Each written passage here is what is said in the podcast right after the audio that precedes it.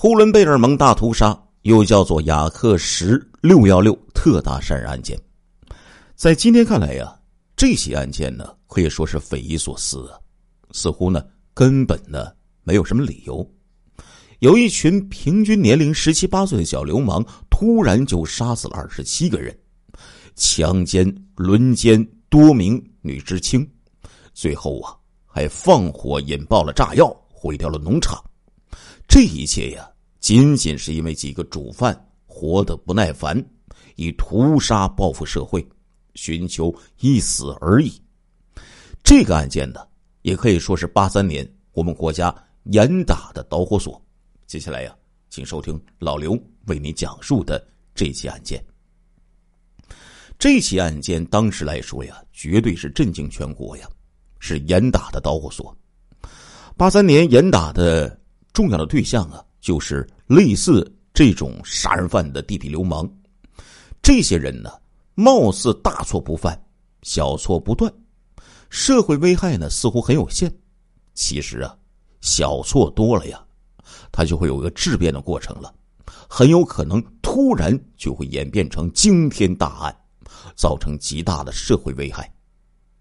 这种事情可并不止一起。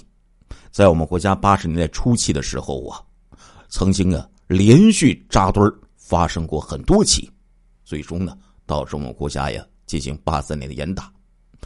而今天要说到这个案件呢，就是流氓闹事当中最大的一起。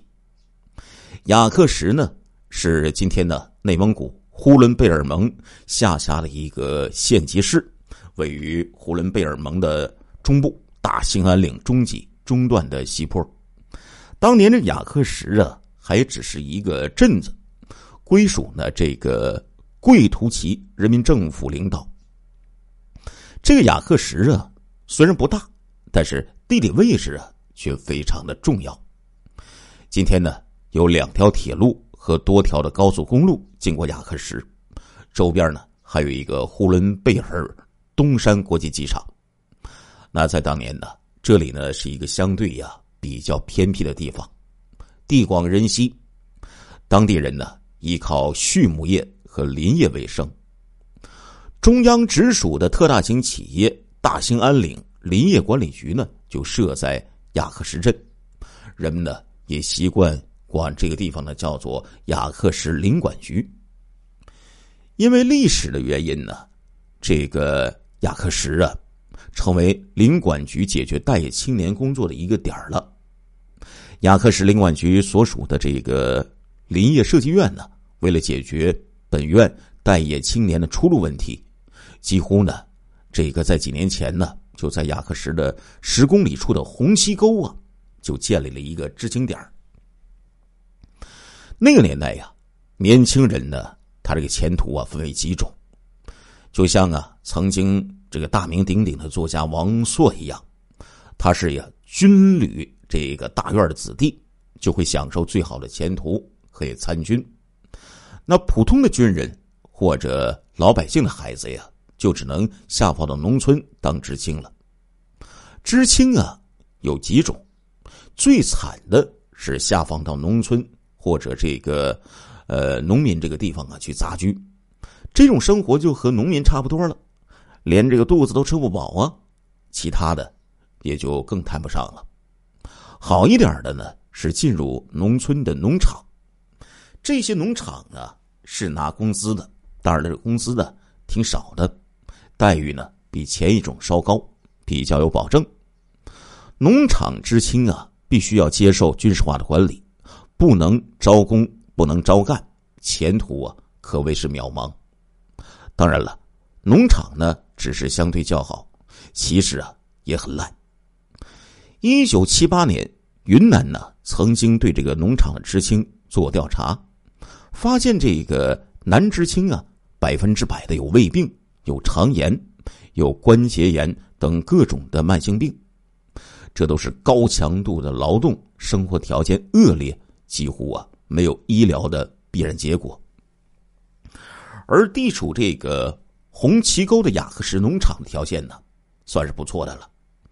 红旗沟啊，四面环山，地势开阔，可以说呢，这里呀土地肥沃，农场里的宿舍、食堂、仓库、活动室，还有半地下的菜窖啊，一应俱全，可以说是要什么有什么呀。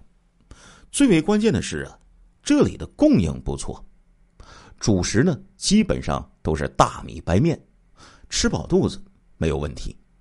日常生活品呢也是不缺的。农场呢主要啊以这个种植蔬菜为主，领导呢基本都是工人和干部，呃干部的待遇而不是农民的待遇了。不过呢，早在一九七八年，对于这个农场恶劣的条件。极为不满的知青们呢，就强烈的要求返城，就闹了很多事儿。在一九七八年开始的时候，各地知青啊开始返城了。到了八三年呢，基本走的就差不多了。这种时候啊，有一些知青却反其道而行之了，从雅克什下放到农场去种地了。当然了，就引起更大的怨气了呀。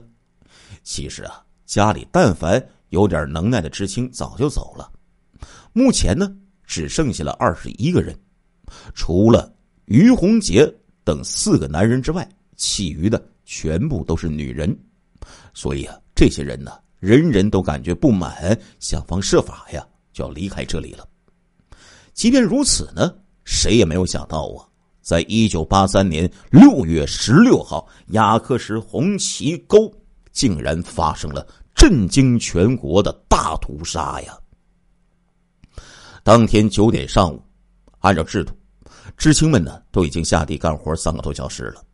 这个于洪杰呀，还躺在宿舍里睡觉呢。于洪杰呀，只有十九岁，却是这个雅克什啊小有名气的一个地痞流氓。从中学开始，于洪杰就打架斗殴、偷窃勒索，多次。被公安局拘留关押，是所谓的当地的一霸。但是嚣张归嚣张啊，于洪杰呀却没有什么好工作。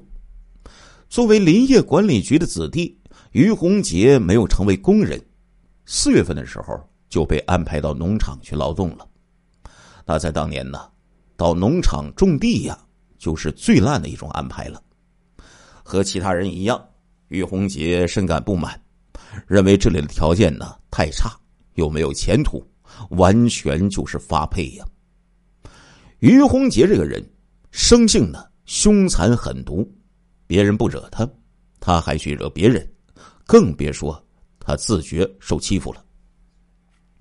来到这里两个月呀，于洪杰呢不断的闹事儿，要么装病不参加劳动，要么呢就在劳动之中啊消极怠工。农场的队长何景增啊，看不惯，就批评了他几句。于洪杰就大发脾气呀，又吵又闹啊。队长何景增要处分他，他呢就公开大喊了：“迟早有一天要杀了这个屌队长。”于洪杰又公开的宣扬，说要干一番事业，就要干得轰轰烈烈，这样呢不能白来人世间一趟，要雁过留名。这个雁过留声，人过留名，说好名坏名啊，总要留下一个。谁得罪了我，我全都杀了，一个都不放过。这些杀气十足的话呀，当时呢，并没有引起太大的重视。那农场的知青啊，普遍都不满，尤其很多男知青，什么牢骚话、怪话都说过了。干部们听得多，见得多。也就没当一回事儿了。知青农场的队长何景增啊，有一些惧怕的于洪杰。这何庆增已经四十多岁了，见多识广啊，他就认为呀，于洪杰这小子呀，平时自己一个人的时候，眼神特别的凶恶，说明这个人呢骨子里很残忍。那在农场里办大小子不少啊，打架闹事的。那其实很多的，从来没有一个像于洪杰这样这么凶恶的。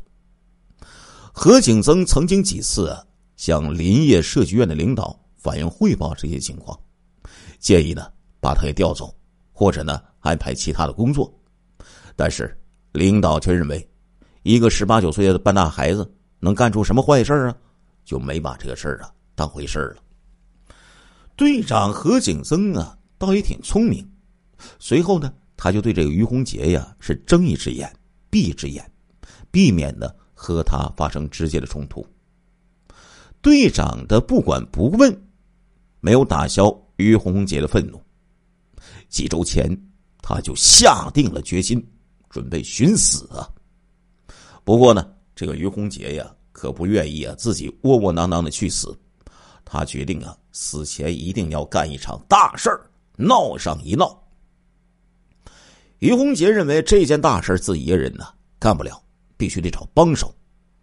他就。找到了曾经同宿舍的两个知青，叫做韩立军和杨万春的这两个小子。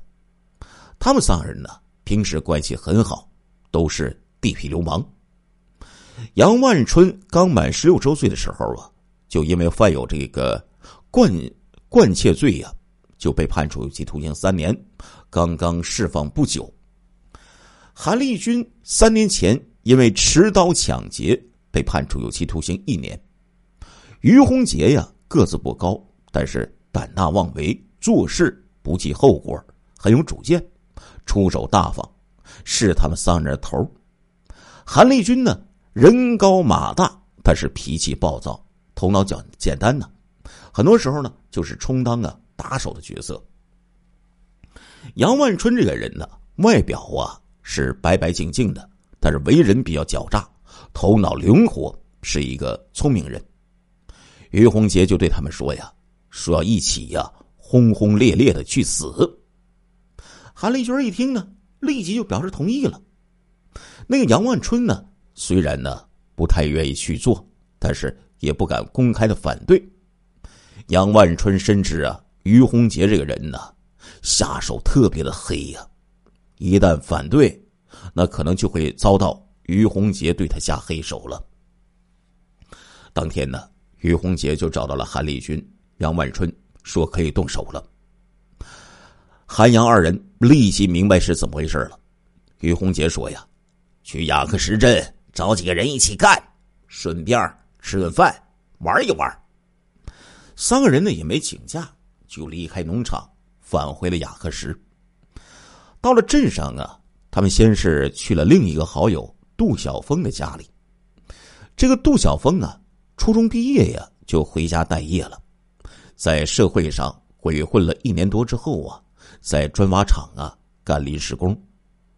杜晓峰曾经和这个于洪杰混过，是他小兄弟。于洪杰呢，就对这个杜晓峰说了：“哥在农场被人给欺负了，找人去帮忙打架，你去不去？”杜晓峰一听，一口答应啊。哎呀，没问题，咱哥。还还有什么说的呀？你的事儿就是我的事儿啊！不过这个杜晓峰啊，马上要去砖厂去上班，约好了晚上啊再碰面。三个人在镇上这大吃了一顿呢，喝的是摇摇晃晃啊。在于洪杰的命令下，杨万春呢就从家里啊拿走了二十个雷管和一卷啊近三十米长的导火索，这个呀。是他在石料厂偷来的。在镇上的商店门口，他们遇到了年仅十六岁的小混混王守礼。这个王守礼呀，是杨万春的邻居，两个人呢比较熟悉。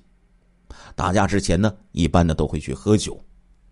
无所事事的王守礼呀，贪图这顿饭，就决定跟这几个小子啊一起去了。下午六点钟的时候，四个人吃了一顿饭。喝了一整瓶的白酒，吃完饭，他们又到了王玉生的家里。十五岁的王玉生啊，不是流氓，顶多呢是不学好的初中生。他和于洪杰来往，主要呢就是为了自己呀找一个撑腰的，不会被人给欺负。听说要打架，王玉生有点害怕呀，又不想被这几个小子瞧不起，就只好跟着走了。在路上。他们又碰上了十七岁的李亮明和张光祖，这两个小子呀，也是当地的小混混，正准备到这电影院去看电影，没想到就碰上了于洪杰这伙人了。这个张公祖、张光祖啊，和于洪杰有一些交情。十七岁的李明亮呢，只和他们见过几次，勉强呢算认识。于洪杰呢，就把他们拦住了，说是要去打架，让他们一起呀去壮壮声势。这两个小子呀，心里是一百个不愿意呀，但是他们可不敢惹这个于洪杰呀，又不愿意被人说自己是软蛋呢，就只好答应了。这时候天色已经渐渐黑了，搬了六七个小时砖的这个杜晓峰啊，刚刚下班回家。这时候呢，他还没吃饭，是又累又饿呀。十六岁的工友包达山。和杜晓峰同骑着一辆自行车回家了，在路上就被于洪杰给拦住了。这个包达山呢，和这个杜晓峰刚刚认识两个月，和于洪杰根本就不认识呀。于洪杰却说了：“哎，你小子是杜晓峰的朋友，就是我的朋友，你也没吃饭吗？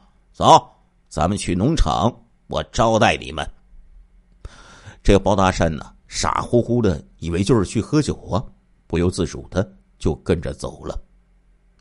在六月十六号晚上十点钟，于洪杰这群人呢，呼呼啦啦的就回到了红旗沟农场了。其他这些知青们呢，六点呢就起来劳动了，天黑呢才返回宿舍，累了一天，早就已经睡着了。于洪杰呢，就把这群人呢。都带到了男知青的宿舍。这里边男知青啊，只有四个人，除了这个于寒阳以外，还有一个叫做李东东的人。李东东这个人呢，他比较老实，看不惯于洪杰、杨万春那些小地痞流氓的流氓气，所以啊，始终呢就和这伙人呢保持着一定的距离。于洪杰这时候啊。拿出了一箱子这个罐头和一塑料桶的白酒。杨万春呢，就把这个已经睡着的李东东就给叫醒了，就喊他说：“呀，哎，睡什么觉啊？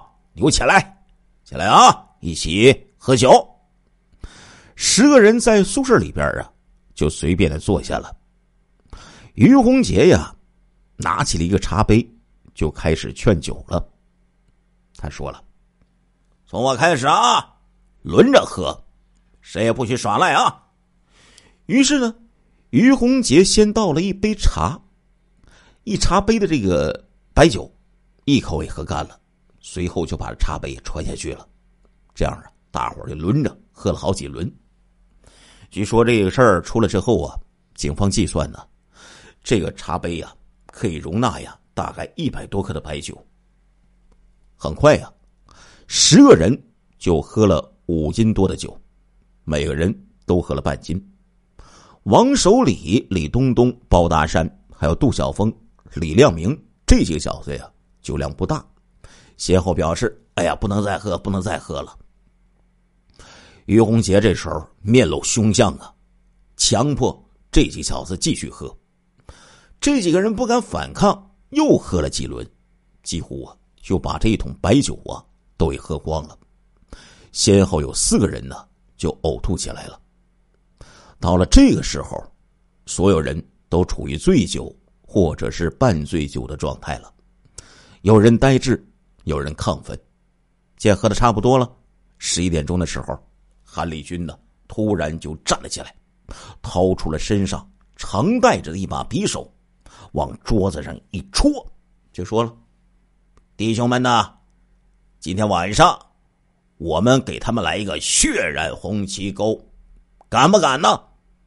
一时之间，众人都没有说话呀，有几个人都被吓傻了呀。韩立军呢，见到没有人响应，就又加大嗓门说了：“没什么关系啊，我领着兄弟们干。”年仅十五岁的一个叫王玉生的这小孩啊，他不是流氓，胆子最小了。他含糊糊的就说：“我我不干呢，杀人是要偿命的呀！”一句话没说完，韩立军一刀就刺了过去。“你他妈的，事到临头，你不干也得干！在老子这一亩三分地，谁敢说不干？我他妈先宰了他！这个王生玉呀，王玉生啊，反应比较快，他一闪就躲过了这一刀，立刻就哀求说：“呀，我干，我干！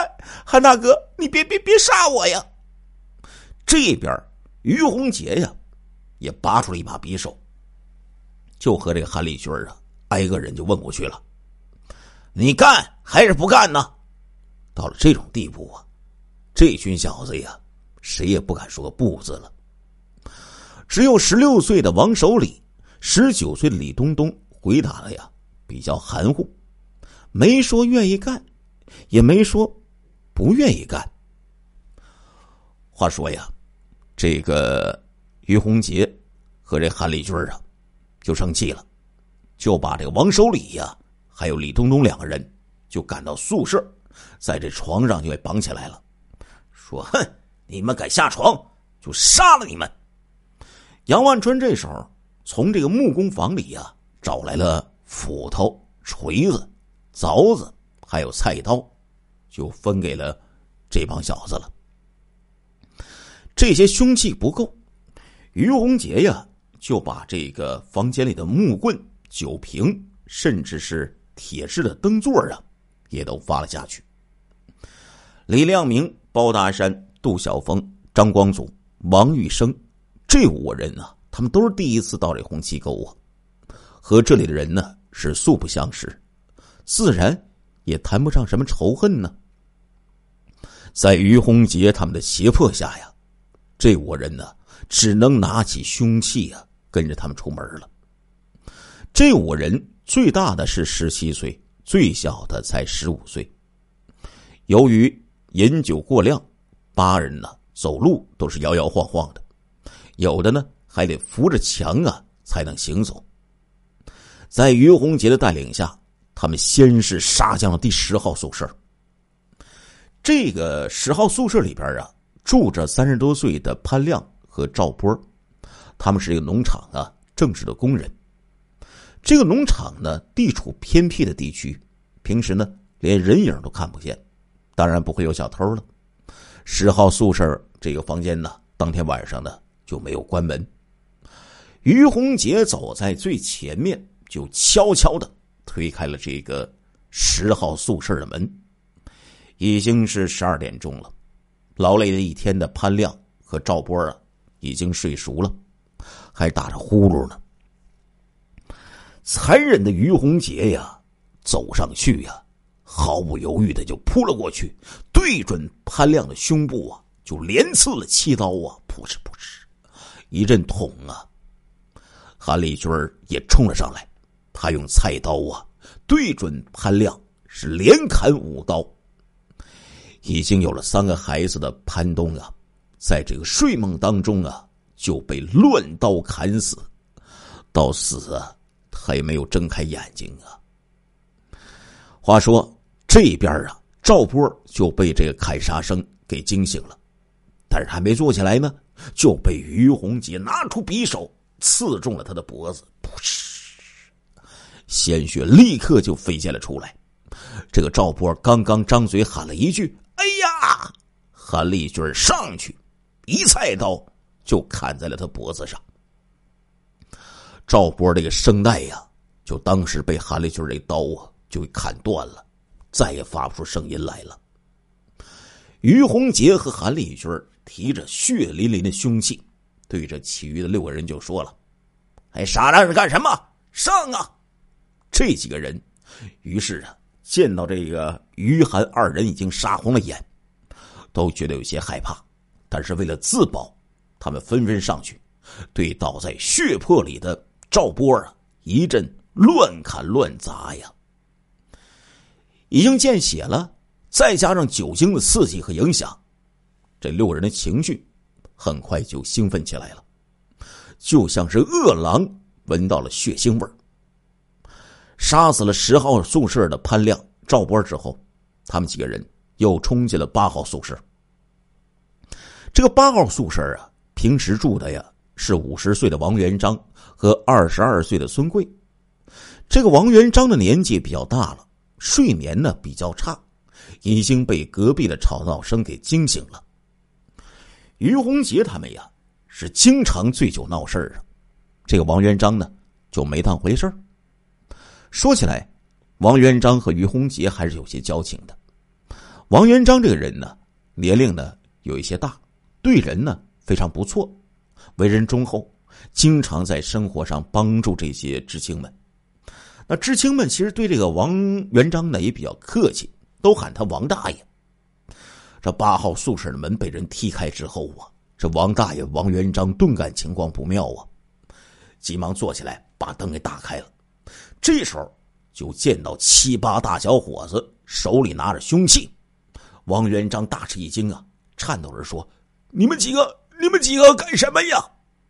一句话还没说完，王元璋的头上就被砍了一斧子，噗嗤！他大叫一声，向后就倒啊！但是这群小子，这群恶狼啊，冲上去呀，就连砍带刺啊，就把这个王元璋啊给砍了七八下。很快呀，王大爷就断了气儿了。本来这个八号宿舍里啊，还住着一个叫做孙贵的人，这也算是这个孙贵家的这个运气不好啊。当天呢，他的弟弟孙友正好来看哥哥，兄弟两个人呢是自幼丧母，关系很好。当天晚上啊，挤在一张床上就睡着了。这八恶徒啊，几秒钟就砍死了王元璋，随后又去杀害了孙贵兄弟两个人。睡梦当中，孙贵兄弟被各砍了一刀，孙贵立即跳起来了。这时候他发现一群人围着他们在乱砍呢，孙贵大喊了一声：“别打我弟弟呀！”张开双手就护住已经头破血流的弟弟。这时候，什么菜刀、匕首、斧头、锤子呀，从这四面八方啊，就打了过来呀。两三分钟之后，孙贵兄弟二人。就横尸床上啊！八号宿舍打斗很快就惊醒了农场指导员王化忠。这个王化忠啊，是参加过中越战争的退伍军人，刚刚复员两个月，到雅克什农场啊，还不到一个月的时间呢。王化忠呢，有军人的威风，性格强硬，知青们呢都有些怕他。这时候。受过战争考验的王化忠却大意了，他做梦也没想到于洪杰这帮小子会杀人呢。之前这些小子醉酒闹事的时候，都被王化忠喝骂几句，都给吓跑了。这一次他也是按照以前一样，披上衣服，站在走廊里大喊了：“哎，深更半夜的，你们吵什么呀？还不快去睡觉啊！”听到王化忠的这声喊呢，于洪杰和韩立军吓出了一身冷汗呢。但是啊，这于洪杰和韩立军可不怕王化忠啊，而且他们知道王化忠有枪。呼伦贝尔这个地方呢比较偏僻，野生动物比较多，经常有野猪或者野狗出没，所以啊，各个农场啊基本上都配枪。王化忠的宿舍里呀，也锁着一把五六式的半自动步枪和三十发子弹。王化忠打过仗，会用武器。一旦发现于洪杰他们正在杀人，王化忠跑回去取枪，一枪一个就可以把这八人全崩了呀！看到王化忠朝这边走过来了，最狡猾的这个其中的一个匪徒杨万军呢？灵机一动，转头大声就喊了：“妈了个巴子的，都他妈几点了？统统都回去睡觉啊！要不然指导员可就过来了。”之后啊，这不杨万军又喊了：“哎，散了，散了，散了啊，都散了！”这边啊，那些小子会意，一点头，立即就向后退了过去。这个王化忠一听到杨万军这么一喊，看到远处的几个人散了，他呢？也没多想，转身就回到了自己的宿舍。王化忠刚刚躺上了床，这门呢就被踢开了。看到冲在最前面的于洪杰手中拿着匕首，王化忠这时候知道情况不妙了，他立即爬起身扑向了自己的枪棍但是枪棍已经上锁了，仓促之间哪能打开这个锁呀？几秒钟之后，王化忠啊就被一锤子砸中了后脑，倒在地上。随后，这帮小子饿虎扑狼一样上去，第二锤、第三锤，就把这王化忠脑袋给锤的稀烂呢。你说好不容易从战争之中生存下来，没想到啊，就这样不明不白的死在了这一群半大小子手上。杀了王化忠之后，于洪杰找到钥匙，打开了枪柜，取出了五六式的半自动步枪和三十发子弹。于洪杰呀，就把这个枪装满子弹，将刺刀递给了韩立军。前后啊，还不到十分钟的时间，于洪杰他们已经杀死了农场所有的男性的工人，又去杀剩下的两个临时工。四十多岁的临时工吴文发和何俊民呢，是附近的农民，是农场临时雇来的这个帮厨，主要呢就是为年纪很大的这个厨师鲁文才打下手，平时呢做一些粗活，就睡在这个大厨房里。于洪杰他们摸到厨房，用力的踢了几脚房门，居然没把这门踢开。原来呀，昨天呢，这个厨房啊，刚刚杀了一头猪，杀出了很多肉。这里草原呢有很多野狗，这野狗呢经常钻进厨房里偷东西吃。吴文发和何俊民呢晚上睡觉的时候，就把这个厨房的门呢用这个木棍啊给顶上了。听到有人踢门，这个吴文发和何俊民就被惊醒了，就说呀。谁呀？这么晚了干什么呀？还是那个狡猾的杨万春就回答说了：“是我，杨万春。指导员突然发高烧了，让我呀来找一点开水。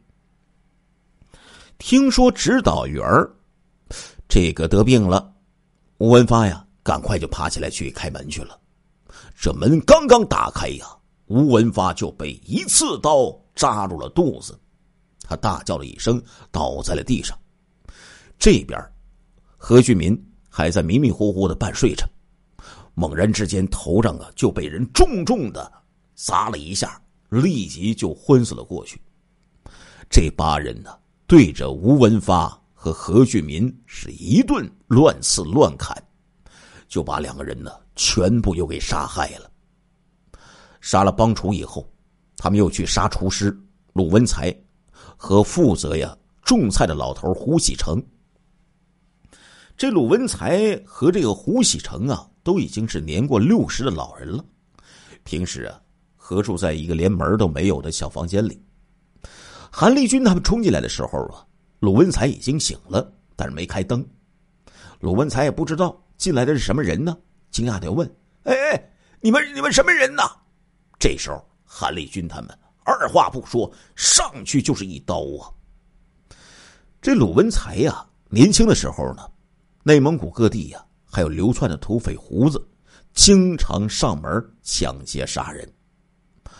卢文才没想到是于洪杰他们来杀人呢，他以为是胡子来抢劫呢，大喊一声：“不好，有胡子！”随后啊，掀起这个炕桌就砸了过去。那你说，一大把年纪的老头哪里能够打得过这群小伙子呀？于洪杰他们接过砸过来这个小桌啊，三下五除二就把鲁文才打倒在地呀。让人惊讶的是，六十多岁的鲁文才竟然是这遇害者当中唯一做过抵抗的呀。因为鲁文才敢反抗，韩立军他们。下死手对他乱砍乱杀呀！后来呀，这个警方经过调查，发现鲁文才的身上伤是最多的，前前后后被砍砸了几十下，从额头到下巴稀烂一片呢，面部啊已经无法辨认了。另外一个老头胡喜成听到鲁文才还有胡子呀，赶紧坐起身来。还没坐直呢，这胡喜成被人呢就迎面砍了一斧子呀，又仰天栽倒在地了。杀死了这两个老头之后，韩立军就说了：“哎，都杀掉了，回去吧啊！”杨万春这时候拉住他说：“老杨家杀不杀呀？”韩立军说：“对，老杨家也是农场的，走，一起杀了。”当时有关的这个相关的媒体和报纸是这么写的：这个杨万春呢，这个杨伯成啊，这一家啊是盲流，也就是没有户口、没有单位、没有正式工作的外来人口。当地呀有很多这样的人。四十多岁的杨伯成呢，这个籍贯呢是山东的。六十年代的时候，在老家他没有办法生存下去了。就走了，这老一辈漂洋过海闯关东的这种老路了。他在东三省许多地方漂泊流浪了十年呢，后来呢，才在这个内蒙古的红旗沟定居下来了。自己呢，开了几亩荒地，盖了两间草皮房，回山东老家还娶了个媳妇儿，又把年迈的双亲呢接到红旗沟了。这个杨伯成生性啊比较。软弱，但是为人比较厚道。平时呢，和外界呀也没什么来往，和这于洪杰呀根本就没有任何矛盾，那连话都没说过几句呀。杨万春这时候就来到了杨伯成的这个草坯房子之前了，毫无顾忌上去啊，一脚就把这个房门呢给踹开了，径直的扑向里屋。他曾经到这个杨家呀，要过咸菜和大酱，知道这个杨伯成和媳妇儿以及两个孩子住在里屋，老头老太太呀住在外屋。他这个踹门声啊，就把杨伯成给惊醒了。他还以为啊是在外屋睡的老人出什么事了，他一面呢叫媳妇儿，一面呢下地，还没容他把鞋子穿上呢。就被韩立军啊用步枪的三棱刺刀就捅倒在了炕沿下。这时候啊，炕上已经是乱成一团了呀。杨万春等人跳上这个炕，是一顿乱杀乱砍呢。杨伯成的媳妇儿一边护着一个六岁、一个两岁的儿子，一边哭着喊着叫着杨伯成的名字。霎时之间。这儿子呀，也不哭了，母亲也不叫了，母子三人呢相拥而死啊！这几个人呢，身上的刀伤无数啊。话说，仅仅在两个这个那个两岁的孩子身上啊，就被捅了四刀啊，脑袋呀还被斧头给砸了两下。杨母听见房间里的叫声，急忙扶着墙，就向这个里屋啊摸了过去，正好就摸在呀站在门口的杨万春的身上。这杨万春反手就是一刀啊，噗嗤啊，就把这七十二岁老人呢刺死在门槛上啊。然后呢，他又指挥别的人呢，把杨伯成七十五岁的这个耳聋的父亲杀死在被窝里。话说呀，前前后后就这么一个多小时啊，这会儿残忍的匪徒啊，连续杀死了十六个人，他们杀光了农场的所有男性。于洪杰心满意足，就招呼大家伙啊，回到这个二号宿舍。这个二号宿舍啊，是一间三十平方米的大房间。这时候，于洪杰拿着枪。就把住在这个四个宿舍里的十七名女知青给赶出来了。后来这些女知青回忆啊，说于洪杰他们刚开始杀人的时候，这些女知青就被惊醒了。这些女知青呢，也都是十七八岁左右的女青年，其中吴秀丽是遇害的临时工吴文发的女儿，李冬梅呢，则是被于洪杰。捆绑起来的男知青李东东的姐姐，这些女孩啊，胆子都很小，他们早就听说过于洪杰是个地痞流氓，平时都很怕他。在农场干活的时候，有时候女知青遇到于洪杰都绕着走啊，生怕惹祸上身呢。那女孩们呢，还是比较聪明的，很快就通过外面的惨叫声啊，他们判断出来了，于洪杰这伙人呢是在杀人呢。这些女孩啊，全部都被吓得浑身发抖，别说出去去制止了，这些女孩啊。连逃跑的勇气都没有啊！他们十七个女人全部被锁在被窝里，没有一个人呢敢说话呀。一个多小时之后，于洪杰呢就进来，把这十七个女知青啊全部都赶出去了。这时候，八个男知青还在这个二号宿舍里吹牛呢，还没有完全酒醒的他们，看到女孩进来了，更加是精神百倍。大吹起来，女孩子们就听着这些人叙说着杀人经过和那些被害者死前的惨状，吓得个个是魂飞魄散的。有的女孩啊，甚至当场吓得小便失禁呢。那怎么处理这些女知青呢？于洪杰呀，还没想好。他命令杨万春呢，去挨个的查看尸体，说没死透的。就补上几刀。这边，于洪杰就让韩立军等人呢砸开这个农场的仓库，把全部的四箱硝铵炸药全都搬到了宿舍里，又接上了杨万春带来的雷管和导火索，随后呢又搬来五六桶的汽油。于洪杰准备自杀，他还写好了遗书，韩立军也写了一份这边的那个比较聪明的杨万春呢，挨个去查看尸体，果然就发现了，在这些尸体当中，那个叫做孙贵的呀，还没有断气儿。要说杨万春这时候也是杀红了眼，也是个变态呀，居然戏耍这个就要死掉的人。他用力的摇晃这一个孙贵，对这个孙贵说了：“孙哥，你咋了？”谁把你搞成这样了？你醒醒醒醒啊！孙贵呀，只剩下一口气了。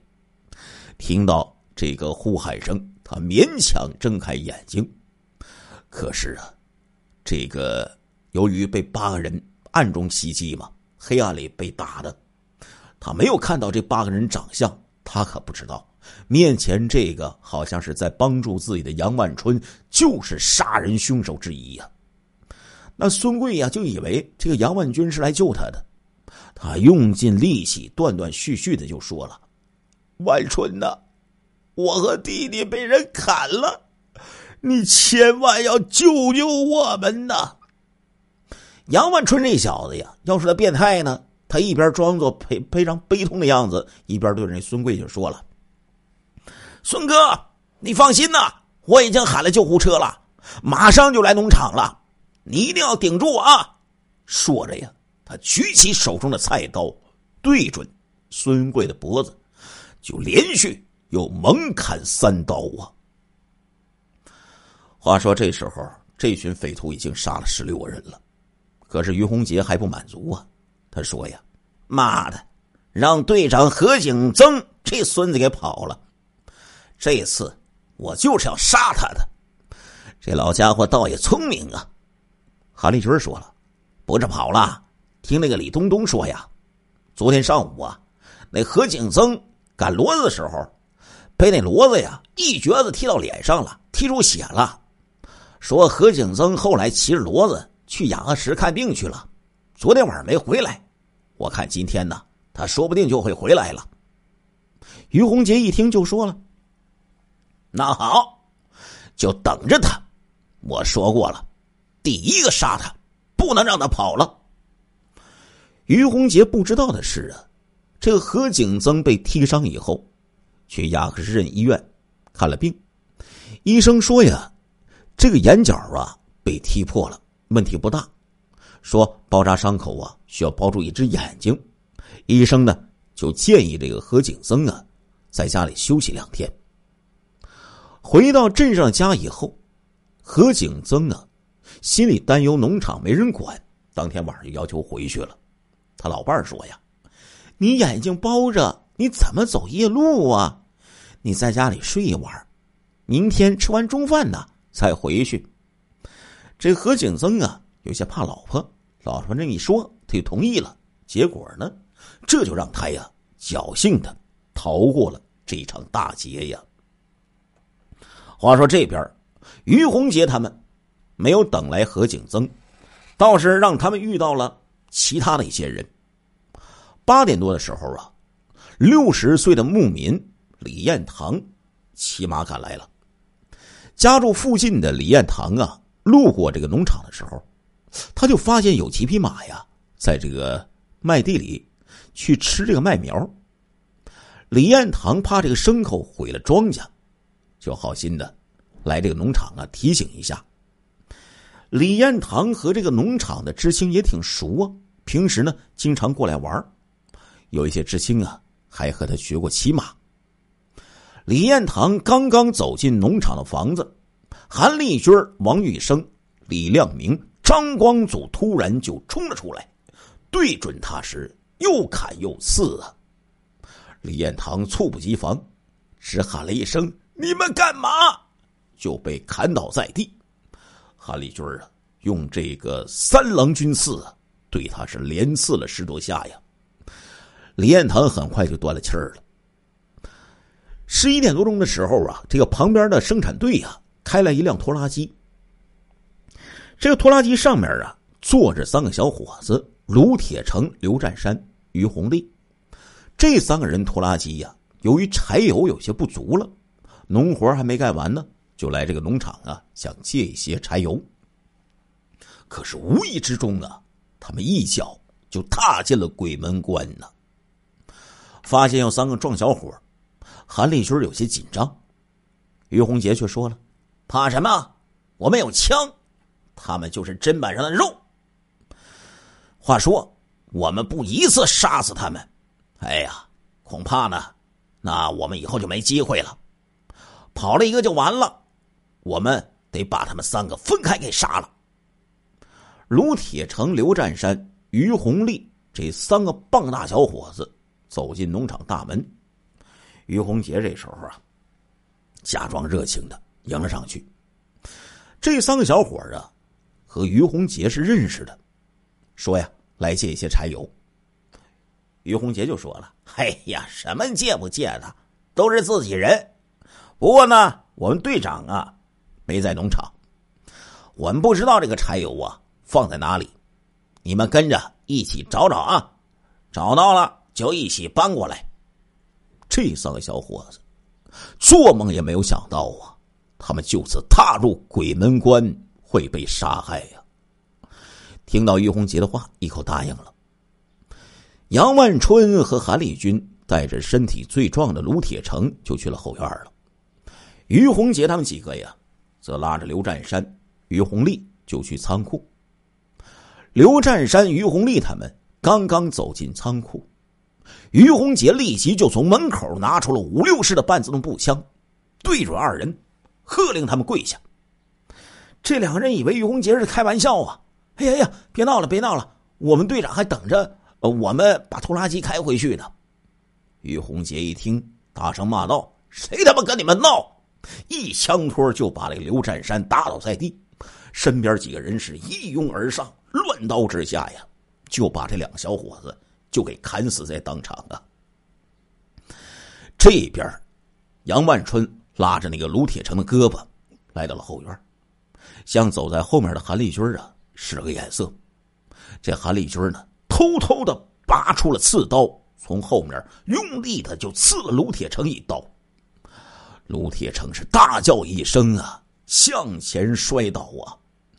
韩立军又连刺数刀，将他彻底杀死。话说，连杀了四个人，还没见到队长何景增回来。于洪杰就觉得呀，不能啊，再等下去了。出了这么大的事儿，周边人，尤其是遇害者的家属，很快就会过来查看。这个事情很快就会穿帮啊！那现在那边还有十七个女知青呢，怎么处理呀？从十七号早晨五点钟开始，于洪杰就把女知青们赶到这个农场后面的大菜窖里了。这个菜窖啊很大，大概有三百多平方米。女知青们一个个呀是蓬头垢面，眼神呆滞，坐在菜窖里瑟瑟发抖啊。这边呢？于洪杰就把不愿意一起杀人的李东东和王守礼给押过来了，绑在这个菜窖的柱子上，然后就把门给锁起来了。从早上五六点钟到下午一点钟，于洪杰他们都在外面杀人，根本就没来这个菜窖查看。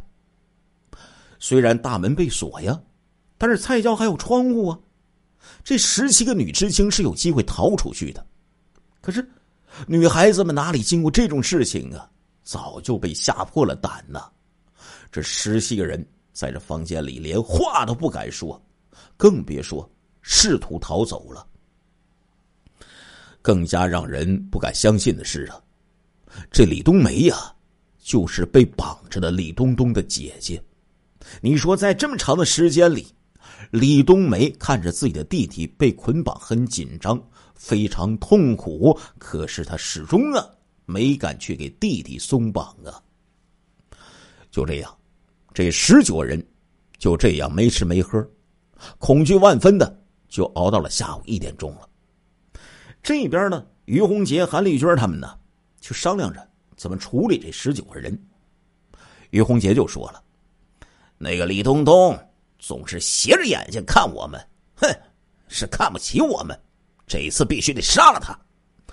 王守礼那家伙平时就嚣张的很，事到临头还不敢干，他妈的软货，一起给杀了。于洪杰又说：“那些女知青和我们一样是受苦的，杀他们就没道理了。”我说呀，把他们都放了吧。杨万春一听不满呢，就说了：“哎呀，我说把和我们有仇的。”这几个人呢，都干掉。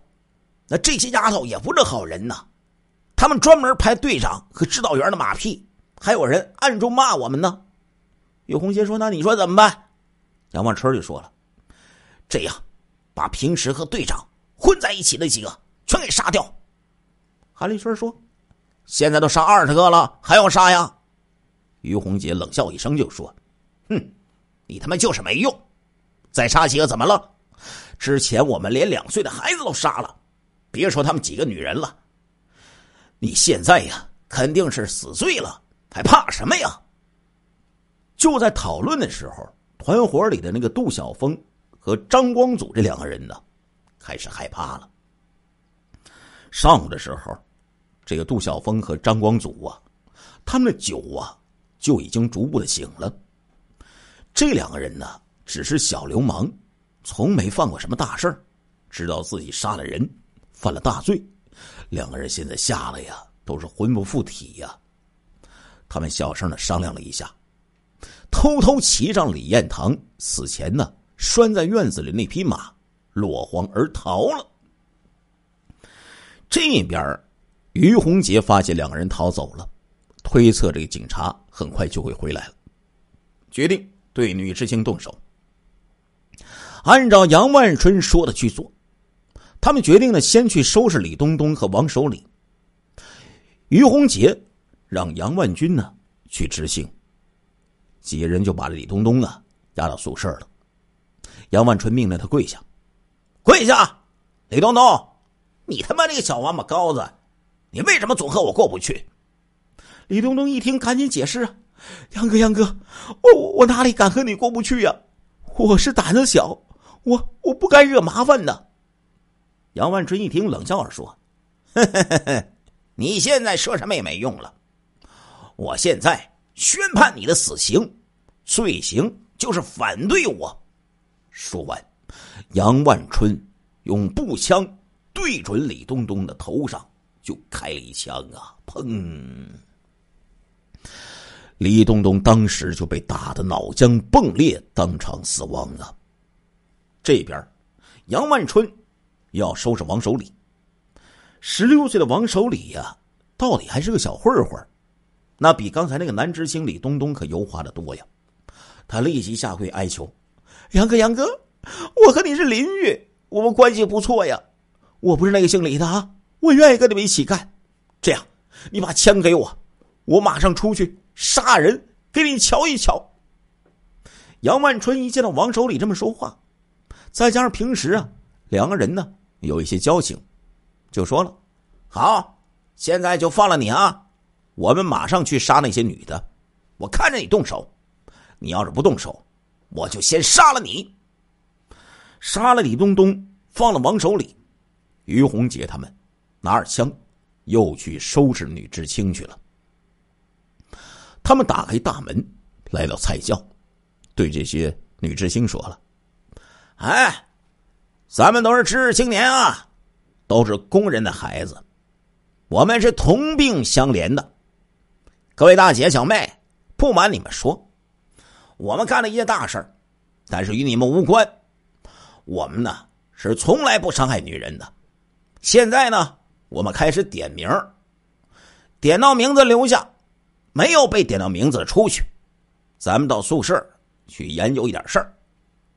当时有这个报纸就这么写呀，说这个于洪杰点了三个女知青的名字，杨万春点了三个，韩丽君点了两个。没有被点名这个女知青啊，差不多都顺溜溜的跟着于洪杰出了大菜窖。当时只有一个十八岁的杜鹃红啊，没有出去。从这个于洪杰等罪犯一进到这个菜窖啊，杜鹃红啊就紧张的注视着他们的一举一动，心里就在盘算呢，说如果发生了某些情况，自己应该怎么办呢？因为他知道啊，自己在这些女知青当中呢。年龄比较小，长得呢又比较漂亮。杜鹃红这时候就发现了，凡是被叫到名字的女知青啊，都是和这些男知青关系不错的，或者长相啊不太好的。那没有被点到名的，不是平时和于洪杰他们有摩擦，就是那些长得比较漂亮的。他下定决心，拿定主意。一定要留在这个大菜窖里，绝对不出去。于洪杰、韩立军还有杨万春他们三个人呢，当时啊就光顾着赶女青女知青走了，也没注意到这个杜鹃红啊躲在后面。就这样，十八岁的杜鹃红就凭着自己的机智和勇气呀，大胆的反抗了一下，就避免了被强奸、被杀害的。悲惨下场啊！随后是怎么回事呢？老刘啊，还是摘录啊当时这个一些文章或者说报纸的报道，说呢，这个于洪杰就把吴秀丽、王小凤、白洁、李冬梅、刘敏华、赵丁芝以及贺金花、贺银花这个姐妹俩，一共八名女知青带回了没有死人的二号宿舍。杨万春就把李东东。从这个柱子上解下来，带回到八号宿舍。二十二岁的吴秀丽一进二号宿舍，就感觉到死亡的来临了。当于洪杰把他的父亲吴文发已经被他们杀死的消息告诉给他之后，吴秀丽先是一惊，而后扑通一声就跪倒在于洪杰面前，一边哭啊，一边哀求着说：“我爸爸。”已经被你们杀了，让我看看吧。我是我们家中最大的孩子，几个弟弟妹妹还都小，我母亲还病在炕上呢，他们都需要我来照顾。我们家到现在还没有户口呢，我爸爸已经死了。如果你们再把我杀了，我们家就彻底的家破人亡了。吴秀丽提出要去看一看自己父亲的尸体。于红杰考虑了一下，就同意了，带他呀，就去了食堂。这边呢，杨万春呢，一见到于红杰走了，这小子呀，兽欲发作了。杨万春就对李亮明、王玉生还有包拿山就说了：“弟兄们，这些娘们儿反正也活不了了，你们想怎么干就怎么干吧。嘿嘿嘿，今天。”随便整，杨万春说着呀，就把白白净净的白洁按到了床上。其他人也是不甘落后啊，纷纷上前拉扯另外几个女知青。当年女孩子那都很保守啊，这七个女知青百分之百都是处女呀。如果放在平时，哪怕有人对他们调戏，女孩也一定会反抗的。可是这时候，这七个女孩啊，就像是待宰的羔羊一样，你不要说反抗了。吓得连哀求都已经不敢了呀！面对杨万春他们的施暴，七个人呢任他们淫辱啊，甚至有人在极端的恐惧当中主动的脱下了自己的衣服。七人当中，四个人被强奸了，三个人呢，因为正好来例假了，逃过一劫，但是也被剥光了衣服。大约下午三点多钟的时候。于洪杰带着吴秀丽就见过了他父亲的尸体，之后又回到了菜校。于洪杰对女知青就说了：“你们跑吧，我真是对不起你们了啊！叫你们受这么大委屈，我是宁杀两岁的男人，也不杀二十岁的女人。可惜呀，该杀的一个没杀着，不该杀的一个没有剩下。”说到这里呀。于洪杰呢，还敬了女知青每人一支烟、一杯酒，又带头唱了一首名字叫做《监狱之歌》的歌曲。随后啊，于洪杰就放走了这些女知青，然后回到了宿舍。杜鹃红偷偷的混在人群里边，顺利就逃走了。于洪杰呀，也没有注意到他。杨万春见到于洪杰进来，就小声的对于洪杰说。几个女知女知青啊被强奸了，这于洪杰一听啊勃然大怒啊，就训斥杨万春说：“你们他妈这些畜生王八蛋，居然背着我干下这等可耻的事情！你他妈还叫人吗？人过要留名，雁过要留声。你们破坏了我的名声，我要把你们全部干了，一个也不留。”于洪杰是一边大叫啊，一边就把枪口啊对准了杨万春等人。杨万春一看这于洪杰枪口对准自己了，心里顿时就害怕了。没想到多年的老朋友，这于洪杰是因为这个事儿会翻脸呢。这杨万春特别狡猾呀，开始演戏了。他一边咒骂自己不是人，一边悄悄的就向这门口啊移动过去了。他趁着于洪杰不注意的时候，拉上离门口最近的包拿山一块就逃离了红旗沟。这时候，宿舍这里啊，就剩下于洪杰、李亮明和王玉生三个人了，以及啊被迫跟着来的王守礼。本来呢，这个杨万春等于洪杰回来，就要强迫这个王守礼开枪杀女知青，那投名状啊。没想到杨万春他自己跑了，让这个王守礼杀人的事情就这样混过去了。这个王守礼呀，就成为了唯一。没有沾过血腥的小流氓，这小子呢也挺贼呀！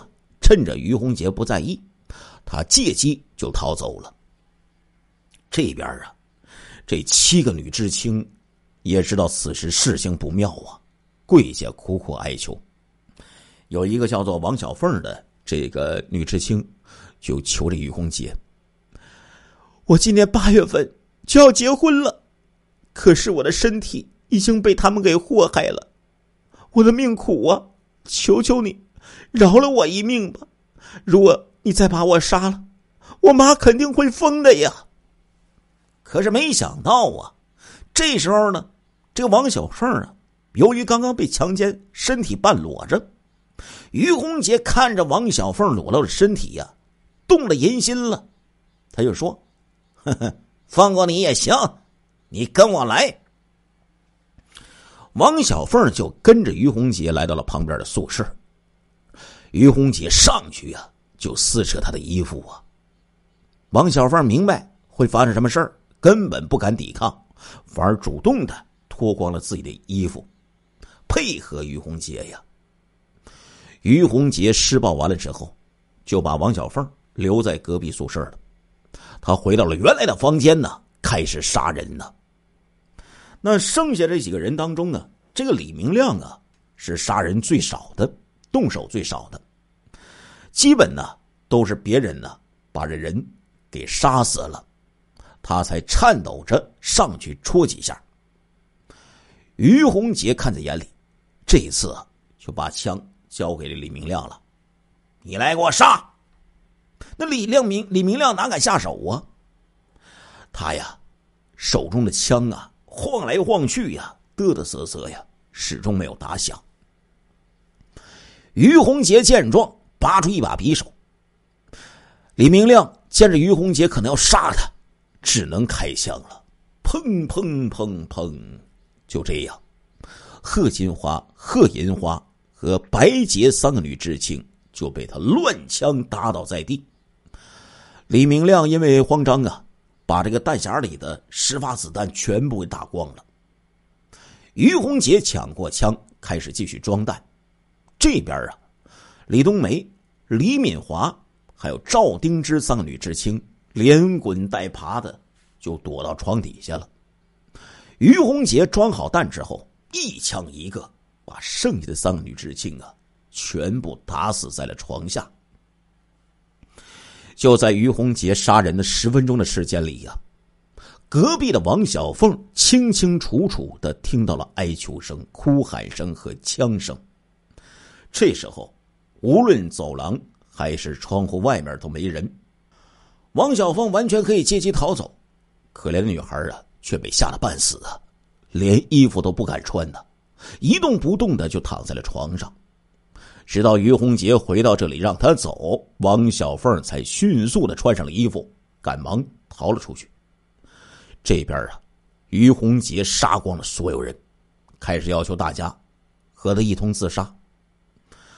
负责持枪警戒的李明亮、王玉生见势不妙，找机会一起逃走。这路上啊，他们将半自动的步枪和子弹扔在路边。这边啊。于洪杰找了一圈，发现呢，只剩下韩立军还在了。两个人是一言不发，来到了存放炸药的宿舍，把几桶汽油全部推翻。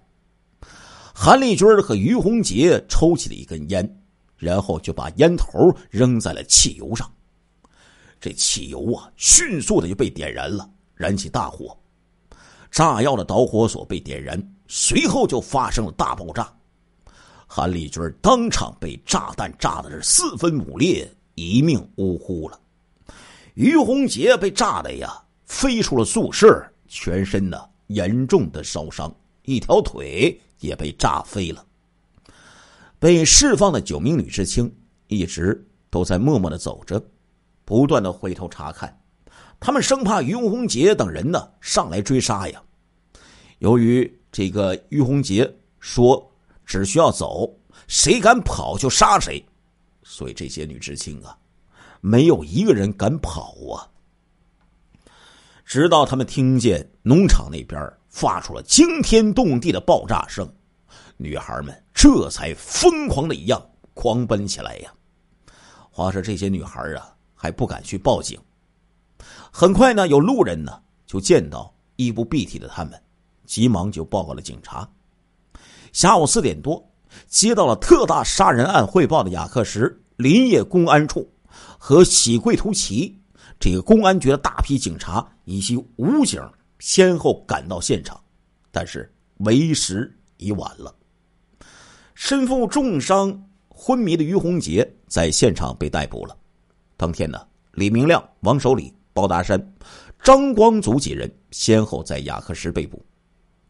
杨万春在雅克什火车站遇到了杜晓峰和王玉生，这三个小子逃到了河南赞皇县一个亲戚家。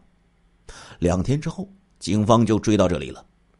此时，这三个小子呀，正帮着亲戚在地里割麦子呢。警方就把这个麦田呢团团包围了。杨万春很狡猾，他迅速爬出麦田，扛着锄头，捡了一顶草帽。就跟着路过的农民呢一同赶路，就这样，这小子竟然躲过了警方的包围圈啊！杜晓峰和这个王玉生呢，则是没有逃远。当时啊，这个就被警方给抓住了。不过呢，这个杨万春虽然逃了，也没有逃远。当年呢，这个村民的流动性呢很少。杨万春趁着夜色跑到了一户村民家，要求借宿一晚。村民呢已经接到村里的协查通告了，知道附近呢有逃犯，借机就报了警。当天晚上，杨万春这小子呀就在土炕上被警方给抓获了。话说呀，当年那个年代呀，六幺六雅克什这种特大的杀人案件通常是不被报道的。可惜啊，这个事儿啊太大了，挡不住民间的小道消息呀。短短的几天时间里，雅克什、喜贵图奇以及周边的地区就谣言四起呀。有人说这雅克什出现了大批的土匪，见人就杀，已经血洗了镇子。还有人说呀，这镇上不是死了二三十个人，而是被杀了几百上千人。更有人说了，解放军已经下去平叛了。双方正在激战呢，一时之间呢，可以说是人心惶惶啊。一些在雅克什镇上办事儿或者工作的外地人，立即就赶到火车站，上最近的一班火车离开。在没有买到火车票的时候啊，他们就住在小小的火车站内，一步都不敢出去呀。至于本来呀，计划要到雅克什的外地人，到了火车站根本就不敢下车了。甚至有一些火车呀，就直接取消了在雅克什的停靠。在六幺六特大凶杀案当中，共有二十七人被杀，上到七十五岁的老人，下到两岁的孩子，其中十九个是男人，八个女人。这个案件呢，并不是杀人这么简单，还包括了持枪、强奸、轮奸、爆炸、纵火，可以说这是建国以来。少有的特大恶性案件。更加让人无语的是，虽然民愤极大呀，受害人家属要求枪毙所有的案犯，但是八名案犯当中，只有重伤的于洪杰，还有这个杨万春被判处死刑了，其余五个人呢都被判处十年左右的有期徒刑。为什么呢？原因就是一个呀，因为这些人都是半大孩子，不到法定的年龄。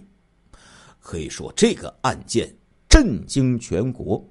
一个月之后，我们国家著名的八三严打就由这个案件展开了。